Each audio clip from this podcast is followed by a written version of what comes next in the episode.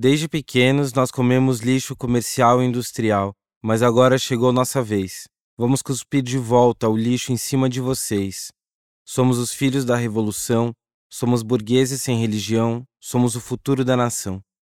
Certamente vocês já ouviram essa música do Legião Urbana, de 1985. Quantas outras canções marcantes daquela época poderíamos recordar? Meu partido é um coração partido e as ilusões estão todas perdidas. Os meus sonhos foram todos vendidos, tão barato que nem acredito. Meus heróis morreram de overdose. Meus inimigos estão no poder. Ideologia, eu quero uma para viver. Essa é do Cazuza, lançada em 1988.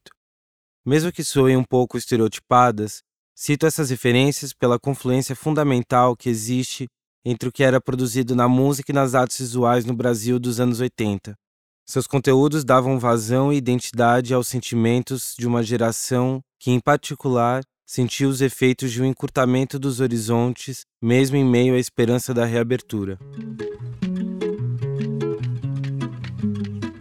Neste episódio de Arte Meio Tempo, a primeira temporada de podcast da SP Arte, chegamos mais perto dos dias atuais e tratamos de algumas exposições e ideias sobre arte e vida que circularam entre a chamada geração 80.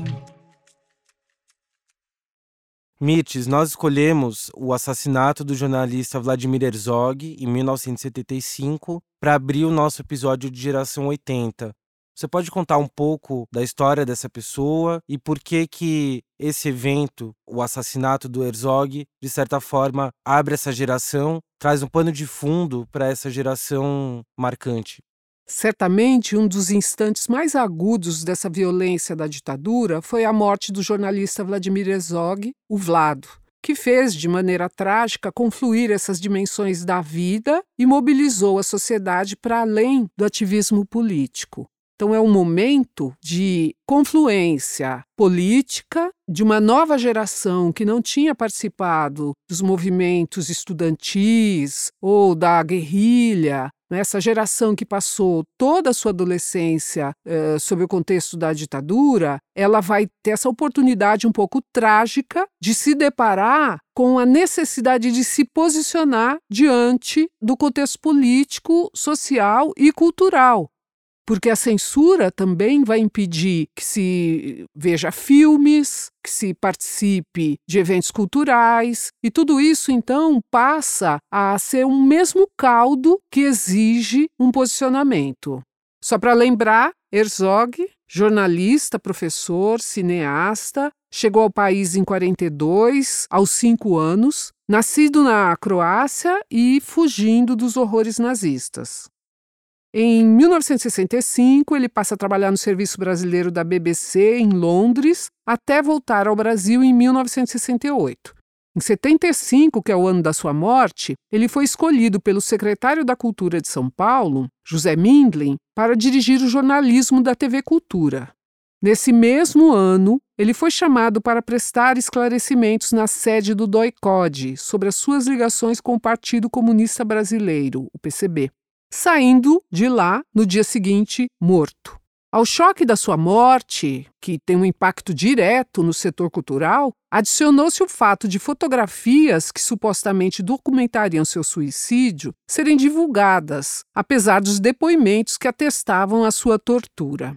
Menos de uma semana depois dessa notícia trágica, um culto ecumênico foi realizado na Catedral da Sé, com a presença silenciosa de 8 mil pessoas que adicionaram a dor da perda do colega, do professor, do jornalista admirado, um repúdio à ditadura. Essa grande manifestação silenciosa tem um impacto tremendo nessa nova geração e foi um evento conduzido pelos líderes religiosos, o Jamie Wright, Henry Sobel e Dom Paulo Evaristo Arnes, que são figuras que têm uma importância única na luta contra a ditadura no Brasil naquele período, até os dias de hoje são ícones dessa luta. Se essa manifestação deixou clara a revolta carregada de maturidade contra os desmandos e violência do Estado, ela marca também que novas gerações pressionavam e queriam protagonizar o retorno à democracia pela luta política, mas com a urgência em incorporar as transformações comportamentais ocorridas nas décadas anteriores, encobertas, no caso brasileiro, pelo regime. Estamos falando aqui principalmente do desbunde dos anos 70 que comentamos no episódio passado. Como exemplo desse desbunde, né, desse marco comportamental, podemos apontar a ocorrência em 1979 do evento performático realizado em um estacionamento da Rua Augusta, denominado Mitos Vadios. Foi organizado pelo Ivald Granato, um artista da performance, em confronto ao proposto pela primeira Bienal Latino-Americana de São Paulo, que tinha como tema unificador da produção no continente o eixo denominado mitos e magias, que reforçaria um certo estereótipo não é, da latino-americanidade. Mitos vadios recoloca em cena a tensão histórica que nós vemos entre o nacional e o internacional. Questão muito antiga que será revisada na década seguinte por jovens crescidos nos anos 60. Bom, acho que esse, essa geração de jovens crescidos nos anos 60 que não sentiu essa ação da ditadura na pele na sua infância e que tinha uma outra perspectiva de futuro. Na geração 80, a gente tem duas exposições muito marcantes, principalmente pelo alcance midiático. Queria que a gente começasse falando um pouco sobre a exposição Como Vai Você, Geração 80. Ok, é uma exposição que passa para a história, ela vai ser depois revisada, recuperada, reapresentada. Esses artistas que participam dessa exposição serão categorizados por essa participação. Até os dias de hoje, quando eles se apresentam em mostras, é, sempre a ideia de que eles foram participantes dessa exposição está presente, né, como uma espécie assim de marca de carimbo. Essa exposição ocorre a partir de 14 de julho de 84, portanto, veja, nós temos 10 anos entre o evento anterior comentado, a morte do Vladimir Herzog, e essa, essa outra situação. Isso significa o seguinte: já passamos por uma outra etapa na qual a ditadura vai recuar, e parte dessa, desse recuo tem a ver com a morte do Herzog, e em 84, então, nós temos um outro contexto cultural, uma outra ansiedade por parte desses jovens e uma outra relação também com a produção cultural externa, já que a censura, no recuo da ditadura, também tem um retorno ali para um lugar de onde nunca deveria ter saído, talvez. Né? É, em 84, então, na Escola de Artes Visuais do Parque Laje, no Rio de Janeiro, é inaugurada essa exposição chamada Como Vai Você, Geração 80, com curadoria do Marcos Lontra, Paulo Leal e Sandra Mager. Há um caráter de mapeamento buscando oferecer um desenho do que jovens artistas produziam em novo ambiente de abertura política. Uma mostra com caráter de balanço que reuniu 123 artistas do Rio de Janeiro, é, muitos ligados às atividades do Parque Laje, e de São Paulo, jovens relacionados à FAAP, Fundação Armando Álvares Penteado. Quase todos interessados naquilo que as gerações desde os anos 60, né, de 1960, deixaram de lado, as questões específicas da linguagem da pintura. Por outro lado, havia também desdobramentos das práticas das décadas anteriores. Como exemplo, frequentemente esses jovens compartilhavam seus ateliês, como a Casa 7, por exemplo. Daí uma recuperação daquele uh, espírito grupal que marca os anos 70, né? O, o, a participação dos jovens nas jaques com as equipes tem a ver com isso, o, o, o caráter gregário é, dessa nova geração. Vou te fazer uma pergunta, Mitz. Você pode comentar um pouco qual é o papel dessas instituições de formação naquele momento, Parque Laje, FAP? Nos episódios anteriores, citamos muito o protagonismo das instituições museológicas, destacamos também o papel de formação do MAC, USP, mas a gente não chegou a citar um pouco essas outras escolas de arte, que talvez nesse momento a gente tem um programa muito mais estabelecido de ensino de arte no Brasil, com um pouquinho mais de tradição. É, você acha que isso, de alguma forma, essa formação, essas outras opções de formação para o artista confluem para esse grande número de artistas de uma nova geração, essa esperança, esse boom que parece que acontece nesse momento? Tô pensando aqui que muitos desses artistas, por exemplo, os da FAP, no caso de São Paulo, tinham aulas com artistas em plena atividade. Num, né, um, era um ensino muito voltado para a prática de linguagens vigentes e não um ensino voltado para a história ou para a tradição.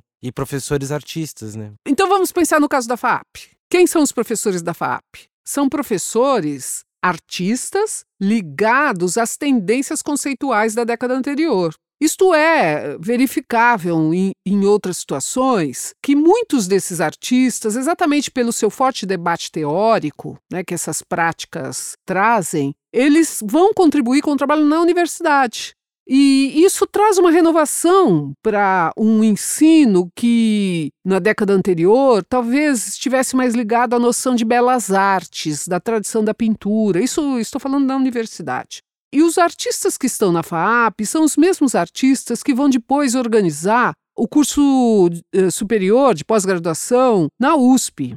É o Walter Zanini, naquela época não existia uma restrição né, do professor da USP neste instituto em particular, talvez o instituto esteja errado, mas na Escola de Comunicações e Artes, ele poderia, ele não tinha um contrato de tempo integral.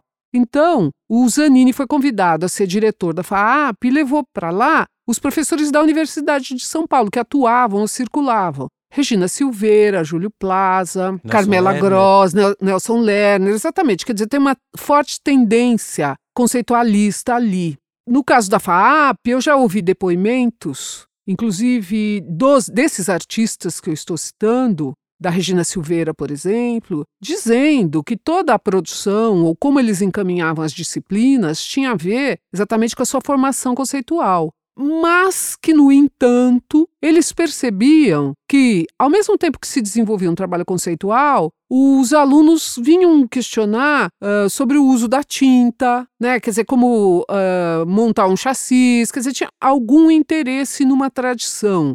Não é um interesse no modelo Belas Artes, mas é um interesse marcado por uma nova produção e com esse viés muito conceitualista. Isso é, é importante em relação à FAAP.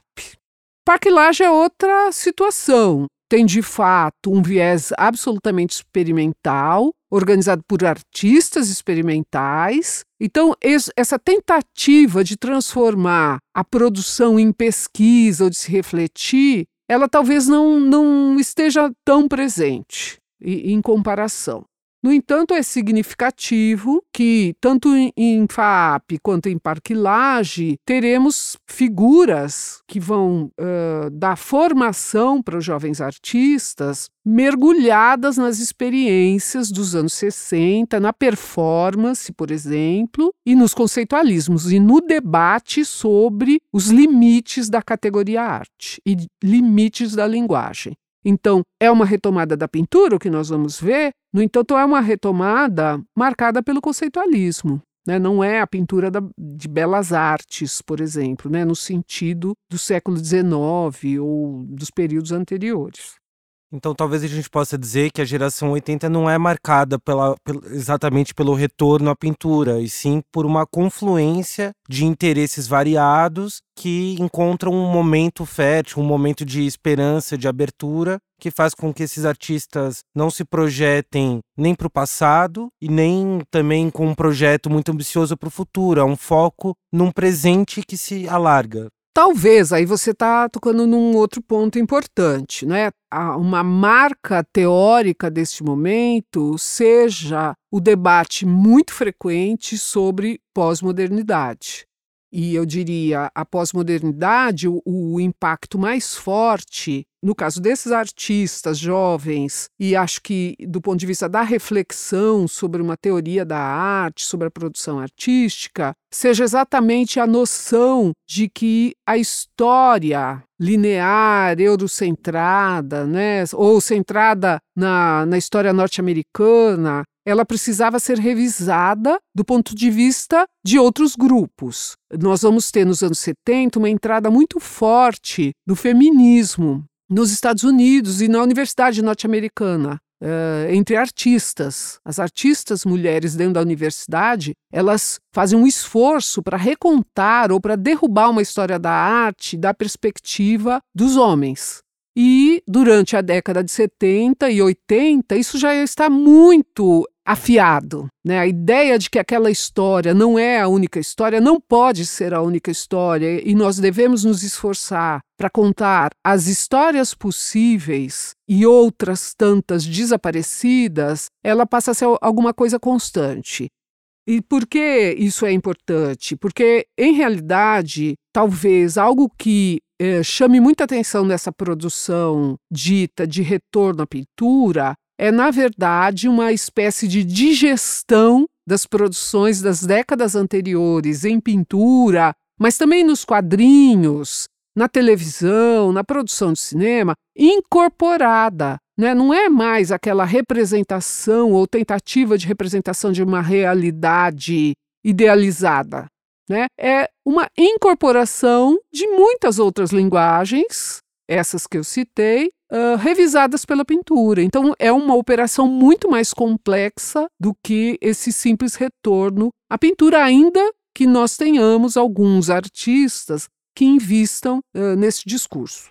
E nesse sentido, a gente pode até desmistificar uma certa ideia de que a geração 80 foi uma geração menos politizada. A gente desmistifica a ideia de que a geração 80 foi menos politizada porque ela não sofreu o, o embate da ditadura específico. O jogo político ali, na verdade, era de desmaterialização, era de desfazer menos o programa político e mais essas outras discussões, e isso por si só também é político. Eu acho que existe uma um horizonte para esses grupos. E aí eu queria também pensar junto com você que não dá para generalizar, nós vamos ter casos e casos. É, mas eu acho que existe um horizonte político para esses jovens que é o de contato com o exterior. Né? Os anos de censura são a marca da formação dessas pessoas. Então, a, quando você assistia televisão, antes de começar qualquer programa, aparecia uma ficha é, de liberação do departamento de censura. Então não havia como você não ter muita consciência de que aquilo, ou pelo menos ter um dado muito real, de que aquilo passou por algum viés e que coisas poderiam ter ficado de fora. Então, acho que quando a ditadura recua e também as lutas democráticas avançam, né, nós vamos ter um movimento político importante. Eu acho que há uma preocupação dessas figuras também, né, desses jovens, de estabelecer, que na verdade também aparece nas gerações anteriores, mas agora baixa a censura, então eu posso ver coisas que eu não podia ver antes, né? Uma produção internacional ela circula muito mais. E eu acho que essa tentativa de diálogo com essa produção é mais verificável. Acredito que não tenha caracterização política, principalmente no sentido mais partidário ou de manifesto. Já porque, nesse instante, os partidos são muito claros e as pessoas vão, é, elas se voltam para essas manifestações de partidos porque está presente na vida. E a questão do diálogo internacional me parece um pouco mais presente. No que diz respeito à pintura, há um circuito internacional que privilegia e retoma o meio em movimento de distanciamento da arte realizada nas décadas anteriores e dedicava-se ao conceito e à desmaterialização da arte. Essa produção, de forma geral, apresenta grandes dimensões em obras que retomavam os expressionismos históricos, e, ou, por outro lado, as figurações revisadas pela arte pop. Alguns críticos, como Frederico Moraes, são claros ao apontar certa despolitização aliada ao hedonismo do momento presente, materializado no investimento na precariedade. Mas nem todos os participantes vão prosseguir ou mesmo enfocar em sua produção essa trilha de recuperação da pintura ou do neoexpressionismo. Como exemplo, o trabalho de Ricardo Basbaum, que explora já naquele instante a performance e intervenções, além de uma densa carreira teórica como escritor e professor. Uma das características dessa teoria da pós-modernidade é perceber que o futuro de fato não existe. Portanto, os projetos utópicos dos modernistas, a construção da cidade ideal, a arte idealizada para a nova sociedade, tudo isso encerra. Encerra por quê? Porque não há promessa de futuro que possa ter a garantia de sua realização. Ao mesmo tempo, os modernistas já tinham um pouco, no seu discurso, rompido com o passado. Então, rompemos com o passado e percebemos que o futuro não existe. Nada mais justo do que viver o presente. Né? Eu acho que esta é a realidade que essa noção, essa teoria de pós-modernidade, os diferentes movimentos de pós-modernidade vão colocar na mesa viver o presente. E viver o presente significa planejar com muita parcimônia, planejar para o dia seguinte. Né? E não para aquele momento onde toda a humanidade vai se congraçar. Não, é o dia seguinte, é o momento atual. Me parece que isso está muito presente na atitude desses jovens artistas. É, acho que é nesse sentido que eu estava falando sobre o que seria uma possível política dentro desse momento, né? Porque não se trata, portanto, de alienação. Eu acho que se trata de uma outra postura, não necessariamente alienada, mas também não compromissada com projetos de longo prazo. É, ou projetos partidários, talvez. Porque eu acho que, como nós começamos falando do desbunde no episódio de hoje, é uma questão importante. O desbunde, falamos também no outro episódio, tem a ver com a percepção da necessidade da, da micropolítica, de atentarmos para as micropolíticas. A política partidária é uma instância importante da vida social, porém, o que muito se fala desde os anos 60 é dessa dicotomização de uma vida coletiva e da vida pessoal. Então, na vida coletiva, você luta por igualdade e por uh, bem-estar para todos. E na vida pessoal, continua se repetindo a vida anterior, né? os estereótipos do que seria uma vida idealizada anteriormente. O desbunde vai exatamente neste lugar, e ele já aponta para uma vida, ou primeiro, uma atenção ao corpo e uma vida que faça sentido do ponto de vista coletivo e individual. Então, nesse sentido, esses grupos todos acho que incorporam essa noção de micropolítica e com uma felicidade. O fato de não ter censura e de fortalecimento dos partidos permite que você tenha mais clareza da forma partidária de se fazer política. Me diz uma outra sensação que paira muito sobre a geração 80 esse enquadramento dessa geração a partir de um interesse midiático forte, um interesse midiático fora do, da discussão da crítica de arte, um interesse da televisão, um interesse da mídia e também um, um certo paralelo, uma certa comparação, conexão com o que acontecia, por exemplo, com a música nos anos 80. São dois aspectos desse circuito em relação ao contexto cultural que são muito ligados a essa geração, são sempre retomados. A gente pode comentar um pouco essas duas instâncias, a presença na mídia, o interesse da mídia pelas artes plásticas naquele momento e essa conexão do circuito artístico com outras áreas. Acho que tem uma coisa aqui que a gente precisa lembrar a partir dos anos 80, que é o início da presença na televisão desses grupos independentes. É a hora que o equipamento de vídeo é, que dá uma certa autonomia, ele é um meio mais barato, é, não muito, mas mais do que um, o poder tecnológico de uma TV, é a hora que as redes televisivas se abrem em determinados momentos para esses projetos mais juvenis. Né? Então, grupos, equipes, pequenas empresas de jovens saídos dos cursos de rádio e TV e do cinema se juntam e, a partir do vídeo, produzem programas. Isso é colocado à disposição na TV, nessa TV mais estruturada, e ao mesmo tempo que, mesmo essas mais estruturadas, institucionalizadas, se abrem tanto para o debate político quanto para uma certa experimentação. Há um interesse da, da grande mídia televisiva em experimentações. Eu acho que o que existe quando a ditadura acaba é um interesse em renovação né? e uma, um diálogo entre as gerações anteriores que tiveram uma outra percepção, uma outra relação com a ditadura, e mesmo aquelas figuras que estavam no exílio começam a retornar, e há um interesse então em estabelecer diálogo com esses jovens que aqui estavam, foram educados dentro deste sistema opressivo e complexo.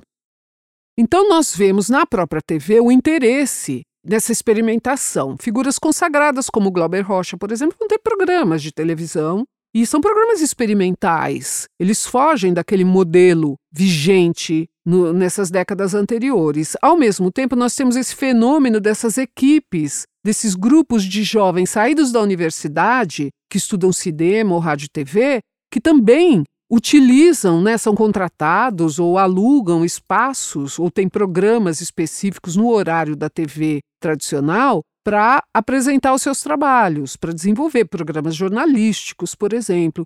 Isso muda bastante a relação que as pessoas têm com a televisão, muda ou há um interesse juvenil neste meio, e lembrem-se, é um período que não existe internet.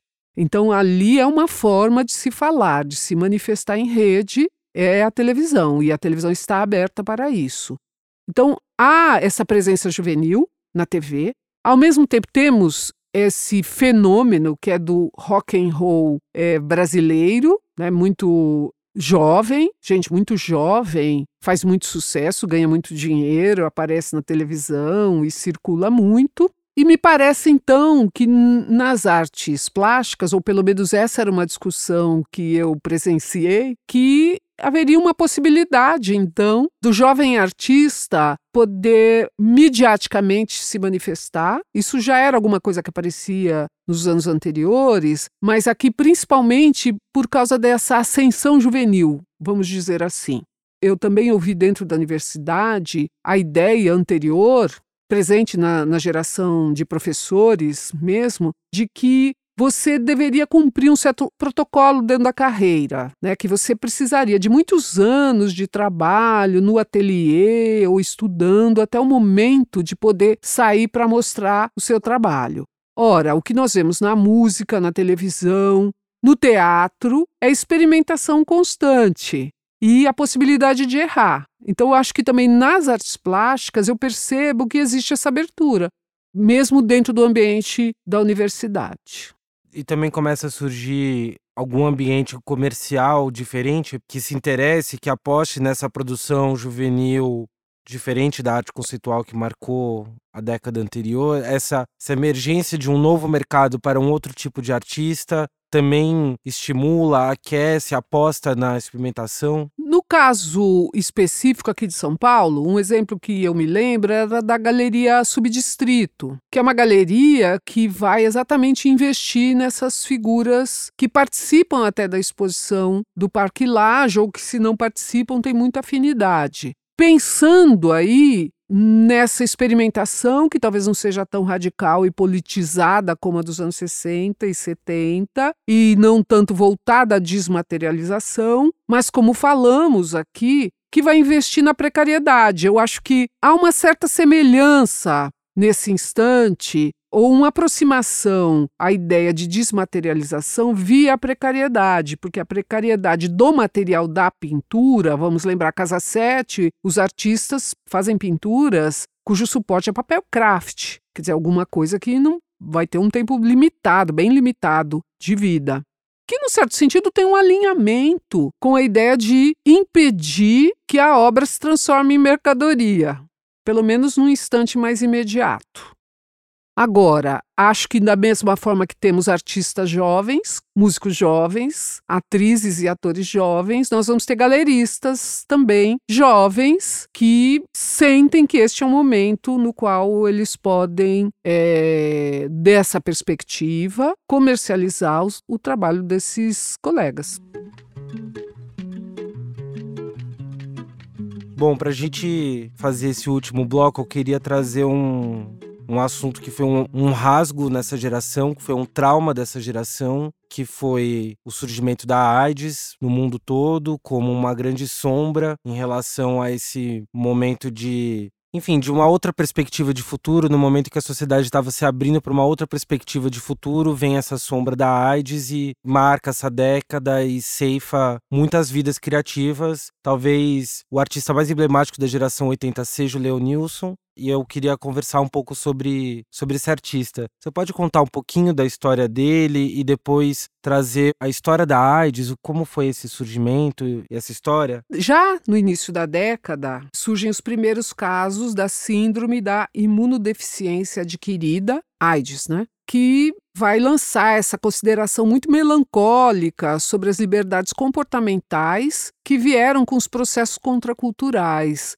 é extremamente frustrante. Depois de gerações que exercitaram muito a abertura comportamental em relação a sexo, drogas, vidas alternativas, se depararem no início da década de 80 exatamente com os casos de AIDS. E o Leonilson, então, exatamente quando descobre que está com AIDS, não é? é? Isso vai ter um impacto. Acho que há uma marca no trabalho dele em relação a essa questão, que é de fato uma dificuldade com a qual essa geração vai, vai ter que se deparar. Quer dizer, depois de duas décadas, pelo menos, de busca, se não politicamente, né, mas na vida pessoal, essa experimentação, você se deparar então com uma epidemia uma epidemia que supostamente vai, muito entre aspas aqui, punir toda essa liberação. No caso do Leonilson, ele tem uma obra extremamente sensível que vai se voltando para este ambiente muito pessoal e íntimo do bordado, por uma dificuldade que a própria doença vai impor. O mundo das tintas é um mundo que tem um certo impacto no sistema imunológico, respiratório, então ele vai se voltar para isso como uma recuperação, talvez, da sua vida, da sua própria história, que está ligada ali a essas possibilidades de bordar, costurar, e que vai ter uma marca muito doméstica e muito íntima. Ao mesmo tempo, muito sensível e reflexivo, esse artista vai se voltar para pensar a doença pensar as limitações que essa doença vai impor do ponto de vista do comportamento, mas também do preconceito e da reação das pessoas diante da AIDS e de tudo que cercava dessa forma preconceituosa e pouco científica em relação à doença. Havia toda uma discussão se você podia transmitir AIDS pela saliva, por um abraço, pelo contato da pele. Esses indivíduos que adoeceram eram mortos em vida, porque eles eram absolutamente excluídos desse contato corporal que tinha sido tão importante para essas gerações anteriores. E um outro artista daquele momento que também impregnou a sua obra com uma carga de subjetividade muito forte por outra mídia, por outro tipo de elaboração estética é o Rafael França, que vai se valer não do meio da pintura e nem dessas técnicas manuais, têxteis e vai olhar para a tecnologia, para a televisão, para outros meios de comunicação como uma possibilidade de traduzir o seu estado interior e a sua confusão, a sua, o seu sofrimento também com o que estava acontecendo. Fala-se muito dessa geração 80 como um retorno à pintura, virou esse mantra repetido, repetido, mas a década de 80 tem exatamente essa presença do vídeo, que é uma possibilidade de você criar narrativas que têm uma certa, um certo parentesco com a televisão e com o cinema, à mão, né? Quer dizer, é uma ferramenta que começa a ficar disponível. Hoje em dia a gente pensa que pode fazer um vídeo pelo celular e pode editar no próprio celular. Tudo é muito fácil, rápido e, e também qualquer um pode fazer. Naquele instante, o equipamento é pesado, ele é específico, no entanto, ele abre a possibilidade de que qualquer um possa fazer uma espécie de alguma coisa aproximada ao cinema ou à televisão tradicional. E o Rafael França vai trabalhar com o vídeo, ele começa até numa formação mais tradicional, mas em determinado instante ele se interessa pelo vídeo e vai criar narrativas que usam de recursos experimentais ele se dedica, a partir do momento que descobre que está doente, ele se dedica muito a pensar sobre o sofrimento da doença, a questão do preconceito, a questão também do desaparecimento do seu grupo de convivência, das suas relações afetivas, o que vai caracterizar uma década que começa talvez de forma festiva, também há essa, esse elemento sombrio e que tem um impacto que reinsere talvez a autocensura comportamental na vida dessas pessoas que viveram aquele momento. Uma outra coisa também, assim como tem a pintura, ela não é mais a pintura de cavalete, mas ela é uma pintura no sentido tradicional, altura, largura, parede, mas há também eh, muitos artistas que se, se dedicam e participam da exposição do Parque Lage ao grafite, que vai ser uma, algo recuperado durante os anos 70 nos Estados Unidos, né, como uma forma de manifestação anônima e crítica das condições da vida, principalmente nas periferias. E aqui no Brasil há uma mistura, né, uma variação tanto uh, desse grafite mais, vamos dizer, muito entre aspas, artístico, com o sentido de expandir o trabalho de pintura para o espaço urbano, mas a gente também tem a manifestação do picho, que é que, que tem uma certa contemporaneidade. Tem um artista da exposição, como vai você, geração 80, que é um artista que também ficou um pouco perdido na história da arte brasileira, é o Alex Valauri porque ele faz justamente essa ponte entre a discussão sobre televisão, sobre vida doméstica mediatizada e também essa certa esperança da classe média com a abertura econômica e política, e ele também está olhando para a linguagem artística urbana da rua, a expressão plástica que aparece quase que espontaneamente nos muros da cidade, e ele fez algumas participações em Bienais de São Paulo, principalmente uma instalação na Bienal da Sheila Lerner, que teve a grande tela dos meninos da Casa 7. Ele faz uma instalação convidando a Cláudia Raia, que participava da novela Rock Santeiro. Ele é um cara que faz toda essa ligação da televisão que a gente está comentando tão forte com a questão do picho e a questão dessa arte urbana que estava acontecendo, por exemplo, em Nova York, como você citou naquela mesma época, né?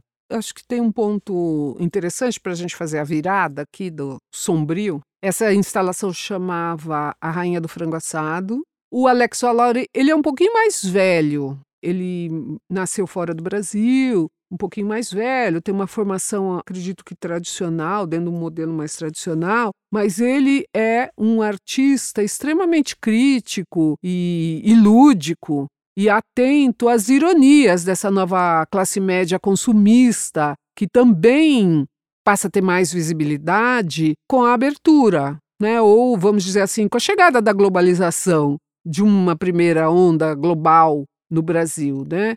E eu acho que isso também está presente no trabalho de outras figuras que vão ah, nessa linha do grafite. Mas eu acho também que essa ironia e essa certa atenção para o consumo, ela está presente em outros artistas que trabalham com a pintura. Então, eu penso que no trabalho do Sérgio Romagnolo, isso existe, da Leda Catunda, né, um olhar assim ambíguo entre o afetivo e o crítico em relação ao mundo de consumo que se abre também com essa globalização. Quer dizer, a abertura absolutamente necessária neste contato ampliado e sem censura, o que nós percebemos como algo que começa a se fazer presente em qualquer lugar do Brasil, é exatamente essa vida da televisão, dessas, desses ícones, das atrizes da Globo. Então, isso passa a ser material, temática da obra e, ao mesmo tempo, é um comentário um pouco irônico sobre essa nova vida. Um último aspecto que eu acho que a gente não falou, não sei se você tem, teria algo a comentar, que é uma rápida assimilação dessa turma pelas instituições e pelo mercado de arte. Tenho a impressão de que todos esses artistas muito novos iniciam trajetórias institucionais no Brasil e rapidamente encontram também um mercado para suas obras. Estou pensando aqui na atuação da Araci Amaral, por exemplo, como uma pesquisadora que situa essa produção dentro de uma história da arte brasileira. Enfim, você acha que houve essa rápida assimilação mesmo, por uma certa, talvez, vontade das instituições de se manterem mais ligadas ao, atual e menos à, história tão antiga? Estou pensando que na, com o Walter Zanini, por exemplo, todos aqueles anos que ele estava trabalhando no MAC, ele estava colocando como programa viável para o ensino de arte aqui esse foco na produção atual e experimentação e não um foco em teoria e história, talvez. Eu acho que o problema não é tanto do circuito artístico, mas é da universidade que trata artista como uma espécie de técnico e as disciplinas teóricas elas se dão todas na Fefeleche os teóricos da história, eles se formam no lugar da teoria e não neste lugar onde se mistura artista e teórico. Isso não existia. Eu acho que é um problema da universidade, sabe? E o mercado assimilando rápido, você é, acha que... Então, aí eu, eu teria um comentário a fazer e a gente pode, de repente, fazer um bate-bola sobre isso. Na verdade, desde a experimentação dos artistas lá do impressionismo, sabe, pré-impressionistas, e que são recusados dentro do sistema acadêmico, há uma união com o sistema comercial. Porque o sistema acadêmico de pintura ele se alicerça na, no financiamento via a aristocracia e a monarquia. E no Manet, um pré-impressionista, quando ele aparece, e depois os impressionistas, eles são bancados pelos marchands. Então é como se, na verdade, o circuito comercial é que vai dar base para o sistema artístico moderno. É muito louco isso. É uma forma de antagonizar com séculos de tradição. E aí eu acho que isso vai ser sempre uma constante.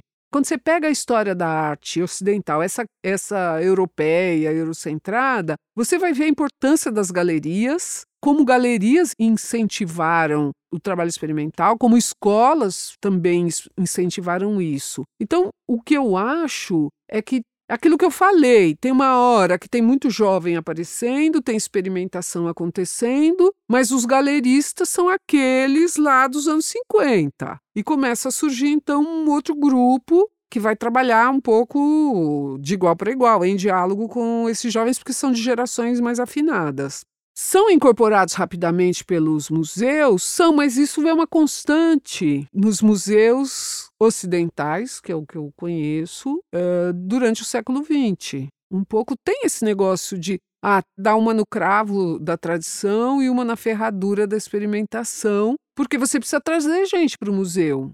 E para trazer jovens para o museu, numa cultura que enfatiza a cultura juvenil, você tem que tratar do que está acontecendo não do que já aconteceu há 100 anos. Então eu acho que essa lógica, talvez ela não fosse tão perceptível, porque essas pessoas aqui da década de 80 são muito jovens, né? E aí você tem artista muito jovem sendo colecionado e daí imediatamente indo para o museu. Há uma tentativa de quem está no museu então de explicar por que que, que aquilo está lá, né? As bienais de São Paulo, àquela altura, elas permaneciam com uma importância para a formação artística, quase, né? Os artistas poderem visitar a cada dois anos uma exposição com obras de fora do país certamente influenciava a todos e nos anos 80 não foi diferente. Acredito que os intercâmbios culturais que a Bienal promovia estava em vias de começar a perder a história das representações nacionais, né? Mas acho que ainda tinha nos anos 80. Mas as bienais elas têm essa marca ainda do intercâmbio com a cena internacional para quem está por aqui e também um certo estímulo aos artistas locais, em termos de desenvolvimento de projetos específicos, por exemplo.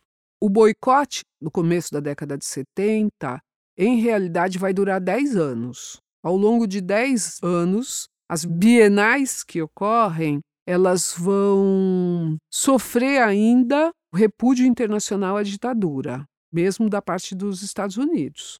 E as bienais dos anos 80, primeiro tem essas duas bienais que o Walter Zanini vai fazer a curadoria, e que pela primeira vez a palavra curadoria é utilizada, e isso tem um marco então autoral, mais do que o diretor artístico, etc. E, ao mesmo tempo, também nas duas bienais que ele vai fazer a curadoria, cai por terra ou ele tenta dissolver, já que isso era um problema de fato, essa questão das representações nacionais, então ele rearticula as obras por analogia de linguagem, que desconstrói a narrativa nacional. Isso vai ser bastante importante. São bienais ainda marcadas pela questão política, pela urgência da, da redemocratização. E elas, de fato, nunca perderam, talvez nesse momento do boicote um pouco, mas nem ali, eu acredito, elas nunca perderam essa interlocução internacional. Resta saber com qual internacional, mas de fato há ali um diálogo com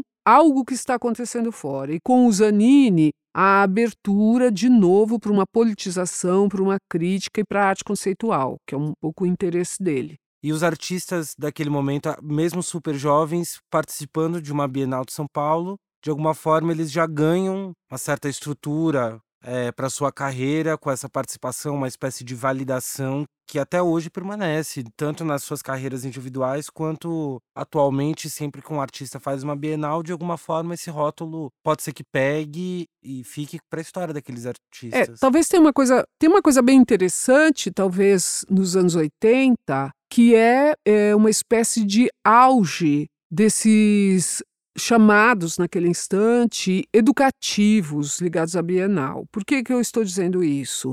Porque as escolas de formação, a FAAP, a USP, Belas Artes, aqui no contexto paulistano, né, elas proporcionavam ferramentas teóricas e práticas para o circuito artístico, mas elas não proporcionavam a possibilidade de contato internacionalizado com a produção artística.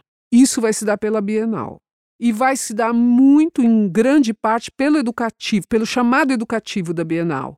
Porque as pessoas participavam do educativo, que tinha, quando a exposição abrisse, a incumbência de receber os públicos, só que enquanto ela não, a Bienal não abrisse, não abrisse as portas, o trabalho era interno, era de capacitação para a especificidade do que não era estudado na escola, mas do que estaria presente na exposição, e de acompanhamento dos artistas. Então, como forma de trabalho, essa figura que depois ia fazer a visita pela Bienal acompanhava o artista na busca de materiais locais, na montagem da exposição e muitas vezes na interlocução. Você estava ali trabalhando para produzir a obra do artista e era a oportunidade de um outro mundo.